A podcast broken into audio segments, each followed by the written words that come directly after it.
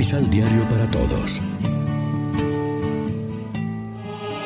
Proclamación del Santo Evangelio de nuestro Señor Jesucristo, según San Juan.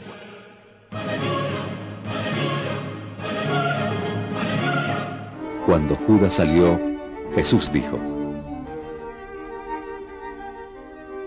Ahora es glorificado el Hijo del Hombre, y Dios es glorificado en él. Y si Dios es glorificado en él, también Dios lo glorificará, y pronto lo glorificará. Hijos míos, yo estaré con ustedes por muy poco tiempo. Ustedes me van a buscar. Les digo ahora lo mismo que dije a los judíos. No podrán ir a donde yo voy. Les doy este mandamiento nuevo. Que se amen unos a otros. Ustedes se amarán unos a otros como yo los he amado. Así reconocerán todos que ustedes son mis discípulos, si se tienen amor unos a otros. Lección Divina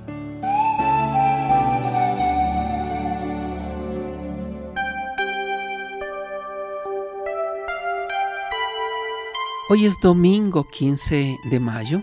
Celebramos en la liturgia el quinto domingo de Pascua y como siempre nos alimentamos con el pan de la palabra. Hoy, el próximo domingo, escuchamos en el Evangelio palabras de Jesús en su cena de despedida, dándoles a sus discípulos consignas para cuando Él falte. Ante todo, habla de su glorificación, que es la palabra con que Juan designa la hora de Jesús, que incluye su muerte y su resurrección. Pero también nos da su gran consigna, les doy un mandamiento nuevo, que se amen unos a otros como yo los he amado.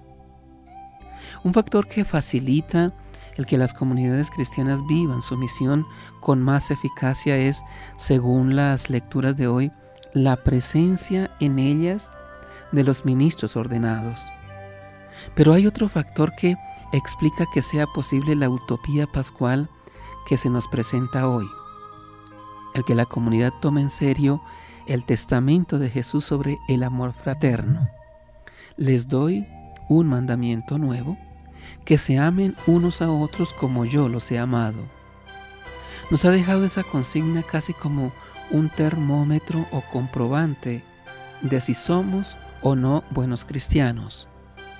La señal por la que conocerán que son discípulos míos será que se amen unos a otros si somos serviciales y fraternos, los que están fuera de la comunidad verán creíble nuestro testimonio y los que están dentro se sentirán animados a seguir adelante en su vida de seguimiento de Cristo. No hay nada que anime más a los de dentro que la fraternidad. No hay nada que convenza más a los de fuera que ser testigos de una fraternidad viva. Todos estos aspectos que las lecturas de hoy nos proponen parecen como resumidos y fotografiados en nuestra celebración eucarística. En ella es cuando mejor se experimenta que Dios está cerca y que el resucitado sigue presente y siendo nuestro maestro y alimento.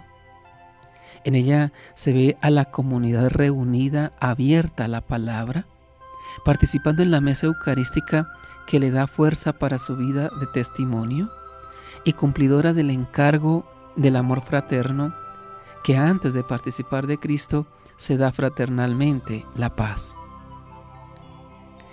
El Evangelio nos invita a responder qué significa hoy dar gloria a Dios.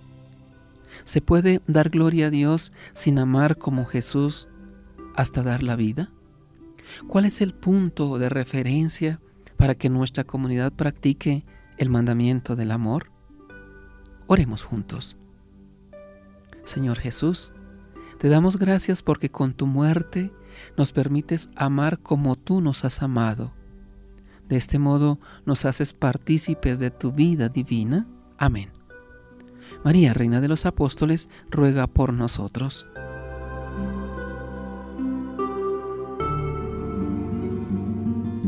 Complementa los ocho pasos de la Alexio Divina adquiriendo el emisal Pan de la Palabra en Librería San Pablo o distribuidores. Más información www.sanpablo.co Pan de la Palabra. Vive la reflexión.